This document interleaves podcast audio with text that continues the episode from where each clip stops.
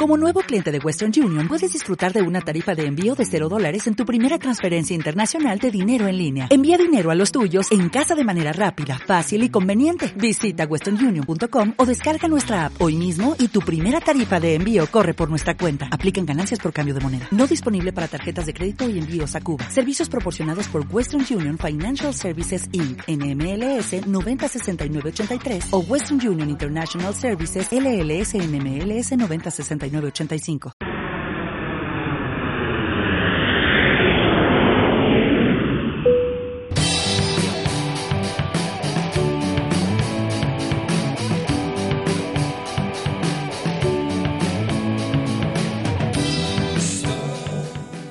No apaguen su celular.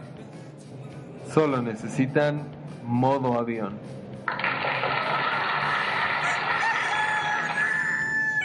Hemos tenido un despegue exitoso. Así que mientras los transportamos, les comentaremos lo que les espera. Ya que cuando aterricemos, nada será igual.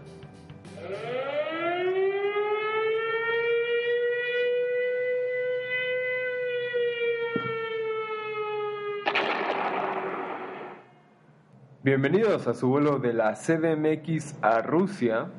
Les habla su capitán Aldo y su primer oficial Pani. Así es, y pues vámonos con la NFL Pani, ¿cómo ves? Pues hay que empezar con la sorpresa de la semana. Los vaqueros de Dallas ganaron. ¿Esto profetiza la resurrección de los vaqueros o ya pura patada de ahogado? Pues honestamente yo creo que solo fue entre un golpe de suerte y la combinación de que un equipo al que se enfrentaron pues realmente no tuvo las opciones o las armas para, para poderlos aplacar o incluso revertir el marcador. Sí, hasta eso Cousin se vio muy, muy bloqueado. Raro en él, porque yo lo considero un muy buen coreback. Pero hablando de coreback, ¿cómo está que sentaron a Eli? Así es, increíble la decisión que fue tomada en, en los New York Giants. Es algo que yo no hubiera hecho, honestamente. Nadie. Eh, si, si me permiten, Gino, Gino Smith es uno de los quarterbacks que definitivamente no tiene algo, algo que, que, Eli Manning no tenga. Entonces, si me preguntas a mí, fue una decisión muy mala, pero bueno, ahora sí que eh, también dicen por ahí que a las pruebas uno se tiene que remitir. Entonces, esperemos a ver los resultados que tiene Gino Smith en, en los controles. Exacto, y luego, no sé, yo sé que tú sabes más de esto, pero ¿es la racha más larga de titularidad o la segunda racha más larga? Así es. Solo recuerdo el dato que ahí se anda peleando con Brett Favre. Pero, ¿qué forma de cortar esta racha? sí, definitivamente algo inesperado, pero algo que también es inesperado es lo que está pasando en la división eh, sur. ¿no? En la nacional. En la nacional, así es. Pero ¿qué me, ¿qué me puedes contar de eso, Pan? Una división que la verdad estábamos acostumbrados a equipos mediocres. Sí, los Santos estuvieron ganando un Super Bowl hace poco. Drew Brees, muy buen coreback, nos tiene acostumbrados muy bien a buenos números. Cam Newton, que por fin explotó hace dos temporadas. Cam. Y uh, Cam. que el año pasado llegó, bueno, este año llegó al Super Bowl. Se juntaron por fin los tres y decidieron pelear por su por su división, literalmente. Tanto pelearon que en la nacional tres de los cuatro Wildcards son de la división sur. Así es, así es increíble o no lo, les parezca, pues así es como se van a enfrentar estos equipos. Honestamente todos tienen buen potencial y creo que son encuentros que definitivamente no se tienen que perder. Es algo para lo que yo, yo sí les recomiendo sentarse un par de horas a ver frente a su televisor. Y de hecho hay que poner énfasis en el partido de las Panteras contra los Santos, Así es. Porque tienen el mismo récord. No sé cómo estén en la división. Me supongo que están peleando entre segundo y tercero.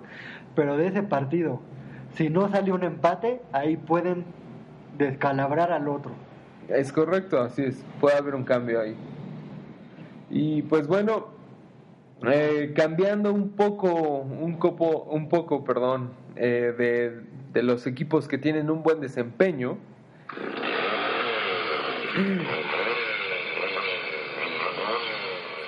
Se emocionó Jason. Vamos a talacharlo un poco porque Hay equipos malos que merecen foco. así es. ¿Y cuáles son esos equipos, Pani? Pues vamos a ver la superfinal de conferencia de equipos malos de la Nacional. El Super Bowl ya lo vivimos el año pasado, el Super Bowl de los malos, con San Francisco contra los Browns de Cleveland. Ahí se pelearon el número uno del draft. Pero vamos, los Chicago Bears contra los San Pancho. Que en la nueva y mejorada, según esto, era Garopolo. ¿Qué opinas? ¿Garopolo va a ser el nuevo Montana? Difícilmente, difícilmente. Yo la verdad es que no tengo mucho que decir a favor de él.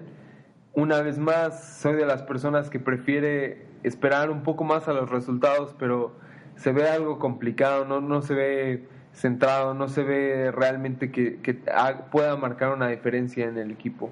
Y algo parecido va a pasar en la conferencia americana con dos equipos que tienen crisis de coreback, Denver y Miami.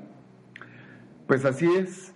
Em, ya saben, lamentablemente mis Denver Broncos están sufriendo, teniendo una crisis de quarterbacks. Lo vimos con eh, Paxton Lynch, lo vimos con Brock, el, señor que fue a otro equipo para regresar a, Denver, y finalmente con el joven eh, Trevor Simeon, que lamentablemente no han podido dar los resultados que se esperan. También también es obviamente parte de, de lo que del staff ofensivo, como ya sabemos, el, el coach eh, o el coordinador ofensivo fue eh, retirado de su puesto y fue mm, reemplazado por una persona distinta, pero pues una vez más esta- estaremos re- esperando los resultados. Sí, de hecho, ahora yo creo que Denver tiene ventaja porque Denver solo ha sufrido desde que se fue Peyton Manning hace dos temporadas y Miami ha sufrido desde que se fue Dan Marino. Pero pasando a equipos ahora sí buenos o que están en un buen momento, las Águilas de Filadelfia otra vez, otra semana dando espectáculo, van contra los Seahawks. Otros equipos que, a pesar de que ha sufrido esta temporada, está dando espectáculo, siento yo. Definitivamente yo, yo les puedo decir, yo les recomendaría tener en mente este encuentro. Definitivamente creo que puede llegar a ser el encuentro de la semana. Dos equipos que traen un buen nivel, en especial las Águilas, pero no olvidemos o no dejemos atrás a los Seahawks, que siempre, siempre sorprenden, en especial por esa pasión que tienen por el juego. Y vámonos a temas más nacionales, ¿te parece? Sí, por supuesto. Y pues qué mejor que empezar con los campeones de Conadeip y un- mi alma mater, no precisamente ese campus, pero Tec Toluca se coronó campeón de la Liga Conadeip, venciendo a los aztecas de la UDLAP. ¿Cómo ves? Pues me gustaría que hablaras más de ese tema. Yo, la verdad, no he podido ser tan fanático. ¿Es colegial mexicano? ¿Se le podría decir colegial mexicano? Definitivamente lo es. No soy, ni de por sí no soy fan del colegial americano, del mexicano tampoco, te soy sincero. Quedo mucho a deber, pero comentabas algo acerca de un campeón de campeones. Sí, así es, y pues qué mejor que Tecto Luca pueda demostrar lo que tiene, si no es enfrentando a los Pumas de la Unimae. Así es, enfrentando a los Pumas de la UNAM, ni más ni menos, y pues bueno, resulta que el juego es para definir, pues este, yo creo que, como todos lo sabemos, el mejor, el mejor equipo colegial de México. Y pues los Pumas estarán visitando el, el sábado 2 de diciembre al, a Tec Toluca en su casa, allá en lo que le llaman la congeladora. Eh, no olvidemos que Tec Toluca ha tenido un gran desempeño en los últimos años en colegial o en la liga con ADEIP y la verdad muchas felicidades, felicidades al staff de cocheo. Y que pues más recientemente, como los que sabemos y estuvimos involucrados en el fútbol, eh, con, la, con la reciente creación de Borregos México, es decir, cuando desapareció Campus Ciudad de México y Campus Santa Fe en sus em, equipos de Liga Mayor, en sus equipos de Liga Mayor, todos se unieron a lo que antes era SEM, que ahora es eh, em, Borregos México, y pues bueno, Toluca agarró un, buen grupo de jugadores de, de, lo que era SEM, eh, perdón, Ciudad de México y Santa Fe, en especial Santa Fe, para conformar lo que es ahora Tec Toluca, y pues muchas felicidades, mucho éxito a Tec Toluca, y esperemos que no solo Tec Toluca, sino que todo el fútbol colegial mexicano tenga un crecimiento, pues obviamente para poder demostrar, no solo aquí dentro, pero fuera del país, de lo que estamos hechos. Y cambiando un poquito de deportes, el deporte que va a dar de qué hablar muchísimo, muchísimo el próximo año, sobre todo en junio y julio, el sorteo mundialista. ¿Cuál es tu opinión, Capitán Aldo? Pues mira, ya, te estoy tuteando y eres mi capitán. Así es, mi buen primer oficial. Pues yo realmente creo que sería bueno que solo nos enfocáramos en nuestro grupo. No sé si recuerdas qué letra de grupo nos tocó. Eh, nos tocó F, ¿no? F, exacto. Entonces, eh, pues, ¿qué, ¿qué rivales tenemos? Pues nada más ni, y nada menos que los actuales, los magníficos y ¿cómo se llama? Die, die Mannschaft. Ah, die Mannschaft. Qué bonito nombre, la verdad. Así es, la selección alemana. Y pues bueno, no solo tenemos que competir contra ellos, sino contra Suecia, perdón. Suecia y Corea del Sur. Corea del Sur. Entonces, mis predicciones, o lo que yo al menos opino, lo que creo que va a pasar, es que difícilmente México va a lograr em, pasar más allá de esta fase de grupos. Eh, Alemania obviamente es, es, muy complicado ganarle, creo que no realmente no se tiene la estrategia ni la experiencia ni el potencial en la selección mexicana para ganarle a un equipo de la, de la categoría del nivel de Alemania. Eh, seguido de, ellos está Suecia, que me parece que no, definitivamente no se puede comparar con Alemania, pero sí está en un nivel alto, en especial por su goleador. Y ya me dirás quién es tú. Es Latan, pero está retirado. Todavía la prensa está entre regresa o no a la selección. Muchos dicen que sería muy injusto que Slatan regresara a quitarle el puesto a alguien que se lo ganó pero no puedes dejar al mejor jugador de tu historia fuera de un mundial. Y más cuando Slatan peleó, peleó y peleó toda su carrera por mínimo estar en el mundial. Así es. Y pues bueno. Digamos, ¿qué pasa con eso? Definitivamente en tercer lugar queda lo que es Corea del Sur. Que pues con todo y que mucha gente pueda creer que Corea del Sur no es buena para el soccer, pues sorpresa eh, le sorprendería la, el nivel de juego que puede traer Corea del Sur. De ahí salió el gran park del Manchester United. Así es, entonces no me sorprendería ver que realmente Corea del Sur tenga un desempeño más allá del que todo mexicano esperaría o, creería que puede tener.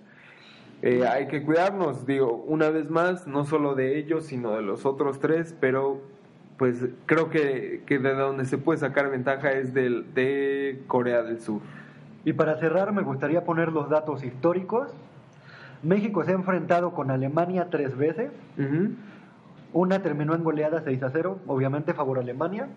En fase de grupos, las otras dos fue en, los, en el famosísimo cuarto partido. Alemania, en los dos empató y se perdió en penales. Ah, perdón, perdón, no, no, no. En el de 86 se empató a ceros, se perdió en penales y en el 98, ese 98 de traumatismo, donde Luis Hernández empezó ganando 1-0 y Alemania como si nada llegó a darnos el 2-1. Suecia solo hemos jugado muy curiosamente lo que es la vida. Solo hemos jugado contra Suecia hace 60 años, bueno, 59 ahorita, pero se cumplen 60 en el 2018. En Suecia, 1958. Qué locura. Ganó Suecia 3 a 0 en esa vez. Y a Corea del Sur, otro rival conocido de hace poco, en fase de grupos en Francia 98, se le ganó 3 a 1. Con doblete otra vez de la figura mexicana de ese mundial, Luis Hernández. Pero creo que ya llega siendo hora de una escala, ¿te parece? Así es, mi buen Pani, entonces creo que es un momento de estirar las piernas, de, de mirar un poco alrededor y, y descubrir qué es lo que tenemos, así es que vamos a una pequeña pausa y volvemos. Por su seguridad, manténganse alejado de las ventanas abiertas. La despresurización lo puede llevar a Rusia 2018 antes de lo previsto. Ya hemos tenido casos estadounidenses, holandeses, chilenos e italianos que no llegaron a Rusia por lo mismo. También se recomienda vigilar las manos del viajero a su lado. Cuando menos lo espere, este le puede condenar a un enfrentamiento contra Alemania en un sorteo mundialista. Modo avión. Y pues ya estamos de regreso después de haber revisado que todo esté en orden, que vayamos en la dirección correcta y, y no les demos vueltas innecesarias. Y pues precisamente para, para, no, para evitar eso mismo, pues nos vamos directo con una película que ya fue probablemente vista por la gran mayoría de, de los mexicanos. El tren del mame de hace dos semanas. Así es, y me refiero a la película de Coco. No, ¿cuál hace dos semanas? Hace un mes ya. ¿Ya un mes? Ajá. Pues sí, es correcto. Ah, curiosamente, eh, yo mismo fui a ver la película no hace mucho, es más, hace un par de días. Una película bastante emotiva y que, pues, que a muchos de nosotros nos sacó las lágrimas, honestamente. Sí.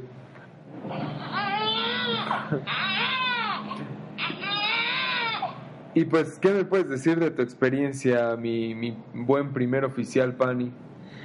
Yo la verdad ya había escuchado desde hace mucho, ya tenía el ojo, tú cállate, desde hace mucho ya tenía el ojo puesto en este proyecto y escuché el rumor de, bueno, ni siquiera el rumor, lo que fue, sí pasó, que Disney quería registrar Día de Muertos como marca. Obviamente no pudo hacer eso. Y después dijo, ok, ok, ok, pero sí queremos hacer algo respecto a esto. Y como lo dejaron poner el nombre, cuando dieron muestra de eso hace como un año u ocho meses, pusieron el nombre de Coco como muestra. Y eh, inclusive era de, ah, sí, este proyecto le... Coco, por lo mientras. Pero ya hasta después fue que dijeron, ah, sí, este, va a ser realidad. El chiste es que yo no esperaba mucho, la verdad no esperaba nada, era de, ah, otro, otro hit de Pixar que no es para lo que soy yo. Pero la verdad me tocó investigar un poco por cuestiones laborales. Ok. Estaba piloteando y tenía que investigar de Coco. Cuiden mucho a quién le da el volante en un avión. Y la verdad dije, ah, mira, se ve que le echaron ganas y eso. La vi y sí, me encantó. No salí con el típico, es que me sentí identificado con todo lo que ponen, que no sé qué. Sí, hay partes muy, muy nostálgicas de la ofrenda y eso que te hacen recordar esas tradiciones, lo que tú mismo haces en casa o inclusive lo que platicábamos fuera de cabina, cabina aérea, no cabina de telefónica, que te hace recordar seres queridos que ya fueron de este mundo. Pero yo me voy más por la historia porque Pixar nos muestra siempre la misma historia. Personaje se pierde y a través de un viaje inimaginable se convierte en otra persona, lo típico de Pixar. Pero el contexto, el mundo de los muertos, a mí la neta me hizo pomada desde que vi el puente de Flor de Sempatuchi. A ella sabías a qué iba. A mí me encantó esa parte. Es donde siento que te ganan al 100. Así es, definitivamente. No, no dejemos atrás que muchas, muchas de las personas involucradas en este proyecto se tomaron el tiempo y la dedicación de venir a, a estados de la República Mexicana en busca de inspiración y de conocimiento. Ah, curiosamente, al final de la película explican un poco acerca de, conocimiento, de, de, lo que es la tradición en nuestro país del Día de Muertos. Y pues bueno, qué, qué mejor que no solo en la película de 007 hayan puesto algo que no existía, pero que realmente se asemeja a lo que sería una celebración de, de, muertos y que quedó no solo eh, en la película, sino que también se llevó a cabo en la vida real. Y pues bueno, ahora creo que es importante eh, tomar esa parte también en la cual eh, creo que no cualquiera se toma el tiempo de, de justamente hacer una revisión y, de buscar los elementos necesarios para poder basarte en una cultura que yo honestamente creo que con todo el respeto lo hicieron, sin faltar al respeto a, nuestras tradiciones y o cultura. Pero pues no sé, al final habrá gente que también pueda no gustarle este tipo de películas, lo cual es completamente válido. Pero si ustedes no tienen mucho que hacer y sorprendentemente no han tomado todavía el, el tiempo para ver esta película, háganlo este fin de semana. La verdad es que les recomiendo que no se van a, les puedo, perdón, recomendar o asegurar que no se van a arrepentir. Y pues bueno, creo que eso es lo más importante. Sí, yo para cerrar me gustaría hacer énfasis en que en todas las películas de Pixar siempre hay un algo en cuanto a la tecnología, bueno, a su tecnología en el cine. Por ejemplo, la primera Toy Story fue un boom para el cine. O vámonos con Monterey, los cabellos de Soli, todo el pelaje de Soli, cómo se movía. Aquí vuelvo a lo mismo, las flores de Senbasuchi, los cuerpos de cómo se movían las hojas, me parece impactante, pero para cerrar con Coco yendo al próximo tema, la reseña de modo avión para Coco creo que se me hace... Pues, si me, si me permites a mí expresar un poco lo que yo puedo decir de Coco, es que definitivamente en una escala del 1 al 10 se saca un 8. 8. Así lo pondría yo. Sí. No, no discrepo. Perfecto. Pero tenemos un tema que va a sonar muy, muy gracioso, el título, llamado Sangre Alemana. Y el protagonista de esta experiencia es Aldo, así que ¿qué nos puedes contar? Muy bien, pues sí, Sangre Alemana básicamente no es el nombre del proyecto ni algo similar, pero sí se refiere al proyecto que tuvo la embajada alemana para donar sangre.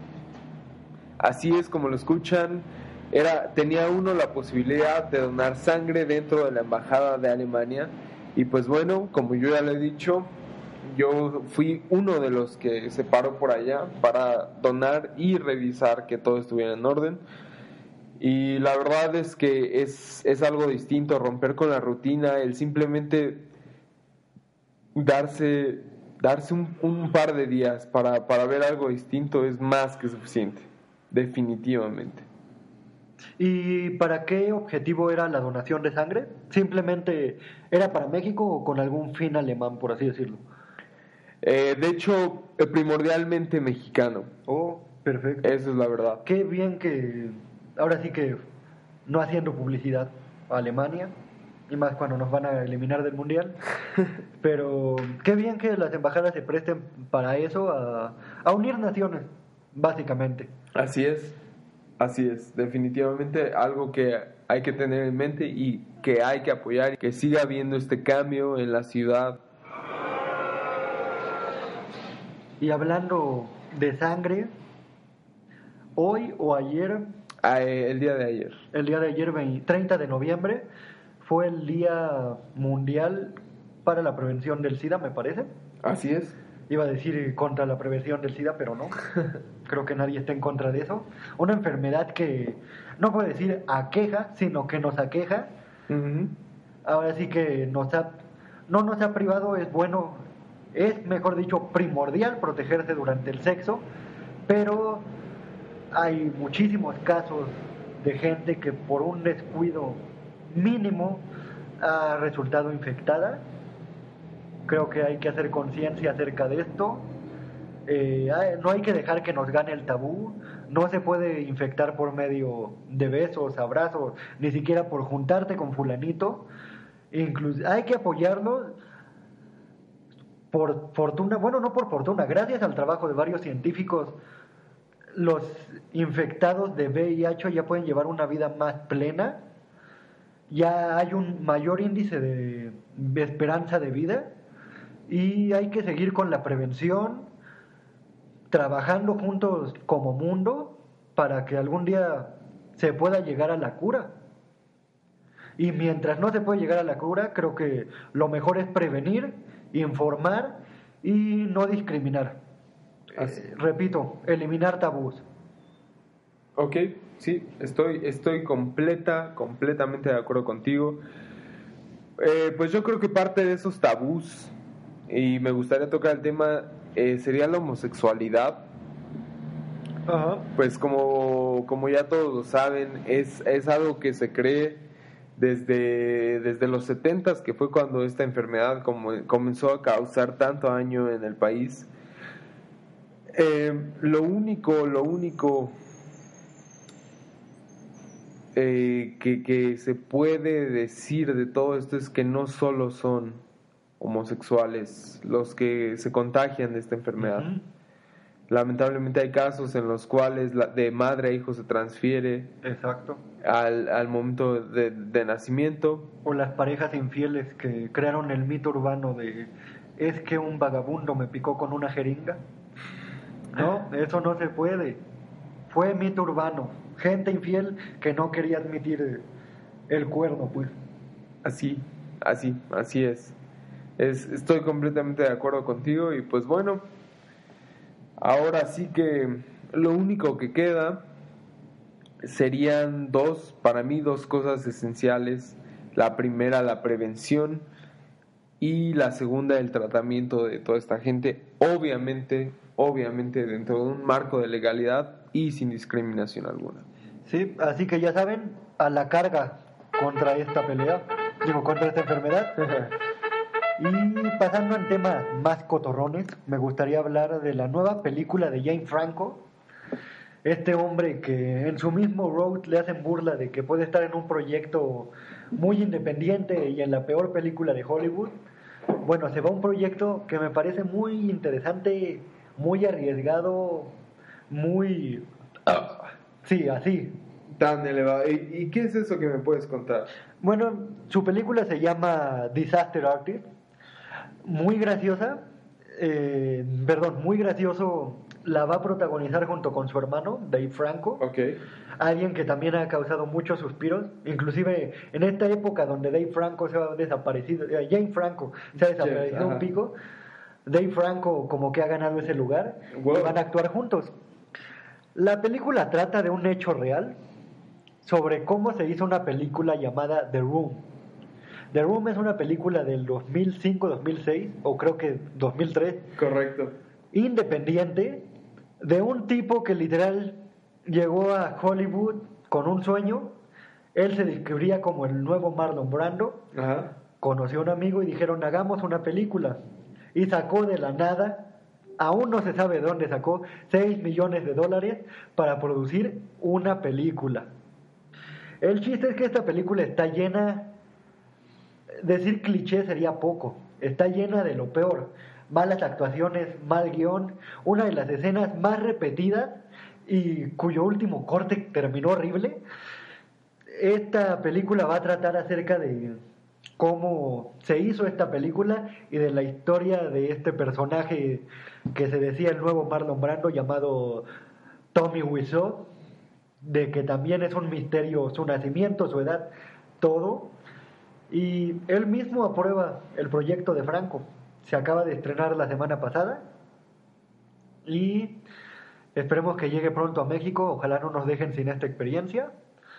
Y a temas más mexicanos, hablemos un poquito de fobia para cerrar este bloque, ¿te parece? Ah, pues sí, muy bien, me parece perfecto, pero ahora sí que, si te soy honesto, no sé mucho de fobia, pero ya que tocas el tema, me gustaría que tú me explicaras un poco acerca de lo que es fobia. Pues Fobia, a mi parecer, es una de las bandas más infravaloradas de México. Tanto así. Sí, porque estuvieron en una época muy extremista. Ellos vinieron, la verdad, con un rollo fresa. Ok. Nunca llegaron a ser, a querer ser rockstar. Llegaron a, ah, esta es nuestra música. Y sí es un tono pop, pero muy bueno. Yo los considero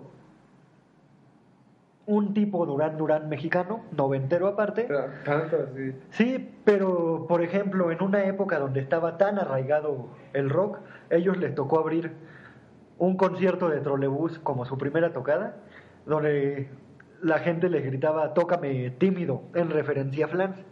El chiste es que después de todas esas malas experiencias, Fobia cumple 30 años trayendo una caja con los vinilos y con los vinilos de todos sus discos, sus cinco discos, y parece ser que por fin se contentaron todos los integrantes para hacer una gira de los 30 años. Dicen los 30 años sí son motivo para juntarnos, los 25 no lo fueron, hasta se pelearon, pero 30 años sí son motivo para juntarnos.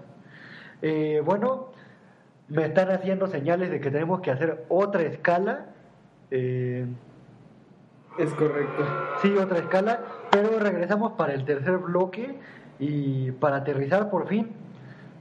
¿Le parece bien, capitán? Sí, eh, ha sido un vuelo un poco ya extenso y en el cual es necesario ya tomar una pausa, descansar, ya que se vienen... ¿Hay elefantes en Rusia? Definitivamente. Ya lo notamos. Pues muy bien, vamos a la siguiente pausa del programa. A su izquierda puede ver al guerrero Chimalí, listo para ser tripulado por cinco valientes jóvenes mexiquenses que sin dudarlo protegerán el país ante una inminente segunda venida de Godzilla. Modo avión. Y continuamos en este vuelo, capitán. ¿Qué le parece si vamos con este tema en boca de todos los mexicanos? El tapado, el elegido, el que AMLO dijo hace tres, dos meses que iba a ser el candidato del PRI. Mitt ya fue dedeado, digo, elegido como precandidato a la presidencia en el 2018 por el Partido Revolucionario Institucional. Sí hablamos del que fue... Quiero hacer énfasis en esto. Ajá. No sé en qué parte del discurso de Videgaray. Ah, hay que hacer contexto. Ajá. Videgaray, dos días antes de que Mitt se destapara, Ajá. lo presentó, uff, se la cromó, se la cromó, en un evento que ni siquiera tenía gran repercusión electoral.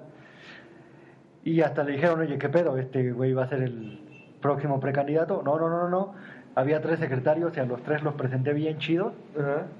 No, a mí se la cromó, pero insisto, no sé en qué parte de, de la lógica de Vidigaray pensaba que compararlo con Plutarco Elías Calles era muy buena idea. La bubucela sonando, sí. ¿Tú cómo ves al dedazo? Bueno, el retorno del dedazo del PRI. Ah. Así es, así es, mi querido Pani, pues ¿qué más qué más se puede decir de esta situación tan tan complicada? Lo que implica la selección de este candidato que como bien ya ya se ha, ha sido mencionado, pues fue uno de los que, que solapó o creó el Fobaproa. Hijo. Hijo, Ajá. ¿Cómo que, cómo que el hijo? Ajá, hijo de uno de los que creó el Pro. Ah, ah, ok, correcto. Y pues al mismo tiempo, uno de los, o no uno, el que aprobó el último gasolinazo que nos afectó, a, que afectó el bolsillo de cada uno de ustedes. Y así como eso, se tiene una larga lista de las cosas de las que él, él fue la, la mente maestra detrás, detrás de algunos planes y si no simplemente, como todos dicen, acató órdenes. Pues bueno, era obvio, el PRI básicamente lo que quiere hacer es desvincularse de, de candidatos y de movimientos los cuales le arruinen para para las elecciones de 2018 y qué mejor que hacerlo con los candidatos independientes. ¿No crees? No, y la selección del candidato del PRI, ¿en qué, a qué punto ha llegado el PRI de tener que elegir a alguien ajeno a su partido para poder literal dar batalla en las elecciones? También hay que hacer hincapié a que Fuck, se me fue la idea. Eh, Hay que hacer hincapié. Sigamos, sigamos. Ok. Se me fue muy duro la idea. Ya traigo el jet lag muy pesado. Así es. Em, pues bueno, de, ya que, que olvidaste uno... a la gente no le gusta eso y pues bueno, de esa forma quisiera comentar el siguiente tema y creo que esto es de relevancia, bueno, todo ha sido de relevancia, pero en especial esto, y estoy hablando de la Ley General de Seguridad Interior. Ajá. Básicamente es, bueno, en términos muy, muy, muy generales, porque obviamente tiene sus lagunas esta ley, pero es la militarización de las calles ya hemos visto la militarización de las calles con la famosa guerra contra el narco, la cual no terminó con Felipe Calderón. Se llegó a un punto extremo de que el crimen organizado al encontrar nuevas fuentes de ingreso aparte de las drogas, hablamos de cobro de suelo, trata de blanco a través de el secuestro, halcones, venta de armas, etcétera, etcétera, eh, no se ha salido de las calles y la milicia tampoco.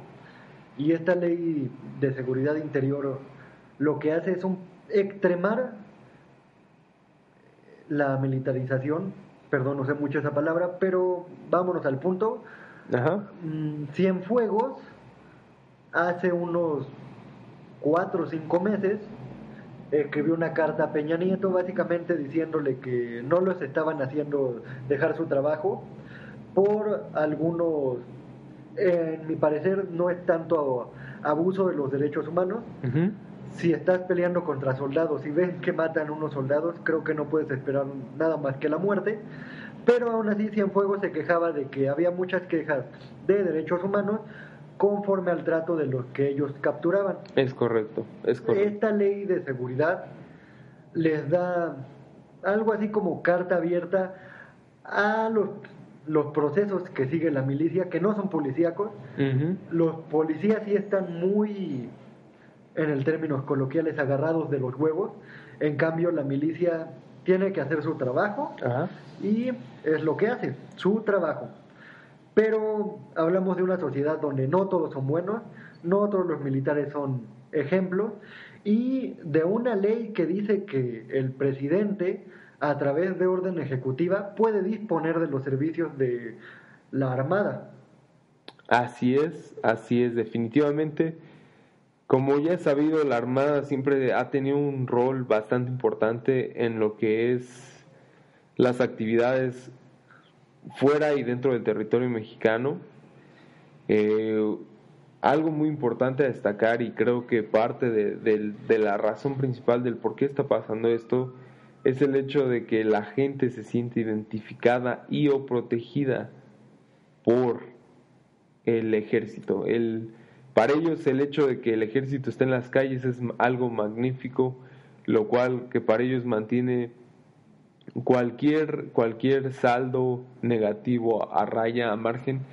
Y pues bien como dice la gente del norte, más allá de, de, civiles, la gente que amanece muerta y colgada y decapitada, en fin, en fin, más infinidad de cosas, viene de, de, de darse eso, de, de justamente esa, esa parte de la que ya hemos hablado tanto aquí, de corrupción y, vaya, es, es algo tremendo cómo, cómo se maneja todo esto en este país, es, es increíble.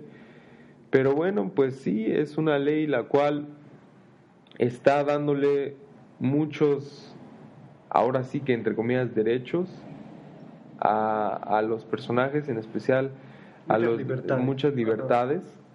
Y una de las cuestiones más cuestionables aquí es el hecho de que ellos pueden entrar e intervenir en las manifestaciones que ellos no consideren pacíficas. Exacto. Si no la consideran pacíficas, ellos pueden intervenir y cambiamos los macanazos de los granaderos por culetazos. Así es, eso me recuerda a una a un día el cual obviamente yo no yo todavía no vivía, pero que ha sido muy sonado y que bien dice la frase no se olvida. Y es me refiero al 2 de octubre, no se olvida de 1968 y que prácticamente el gobierno federal no está dejando ningún cabo suelto para lo que serían las elecciones de 2018. Prácticamente tienen todo en, fila porque lo principal de todo esto es que ellos no quieren perder el poder. Así de sencillo.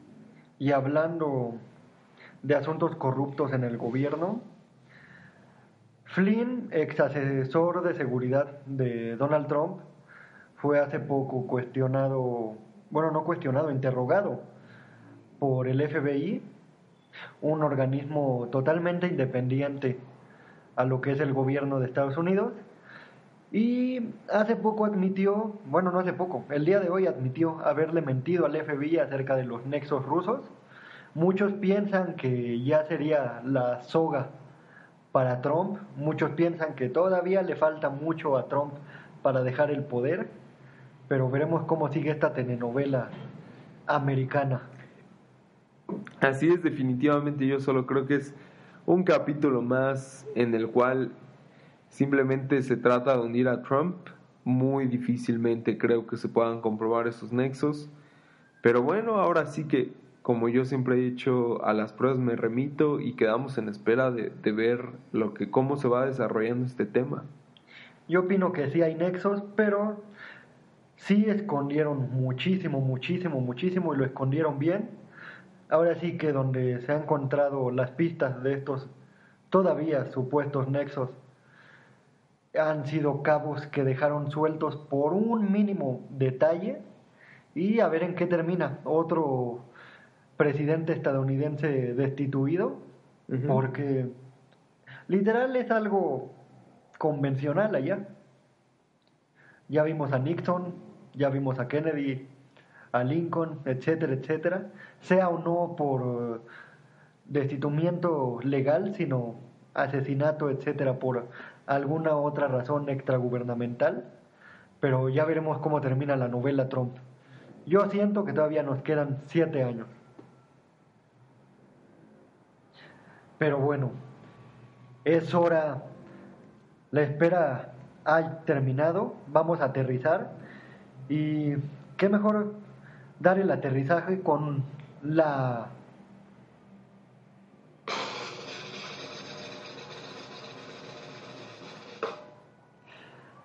la supernota random del día. Así es, así. ¿Cuál es la nota random del día, querido capitán Aldo? Pues la nota random del día que tenemos por acá es muere en el metro y sigue viajando. Les cuento un poco acerca de esto. Un hombre de la tercera edad falleció en un tren del metro y se presume que su cuerpo recorrió varias veces la línea 1. ¿Cómo ves, Pan? Pues terrible asunto, ya lo vimos en la película Colateral. y me parece que si bajamos las falanges, nuestras falanges sí sirven, así que no traigan a Phoebe. Es momento de aterrizar. ¿Algo que quieras agregar, Capitán Aldo?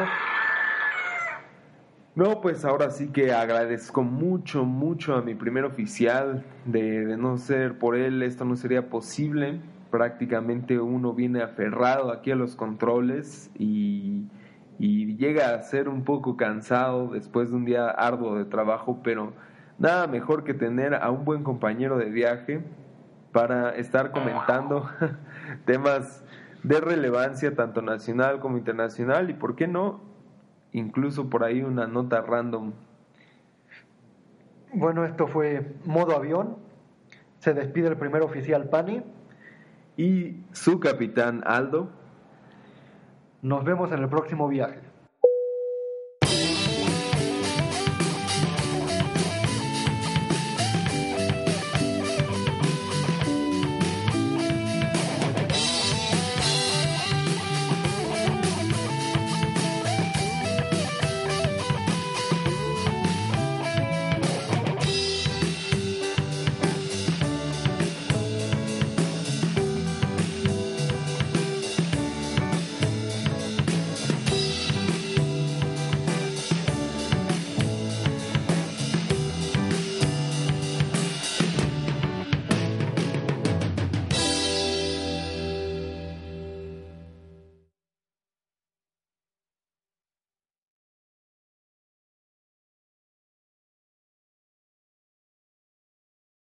Como nuevo cliente de Western Union, puedes disfrutar de una tarifa de envío de 0 dólares en tu primera transferencia internacional de dinero en línea. Envía dinero a los tuyos en casa de manera rápida, fácil y conveniente. Visita westernunion.com o descarga nuestra app hoy mismo y tu primera tarifa de envío corre por nuestra cuenta. Aplican ganancias por cambio de moneda. No disponible para tarjetas de crédito y envíos a Cuba. Servicios proporcionados por Western Union Financial Services Inc. NMLS 906983 o Western Union International Services LLS NMLS 9069 85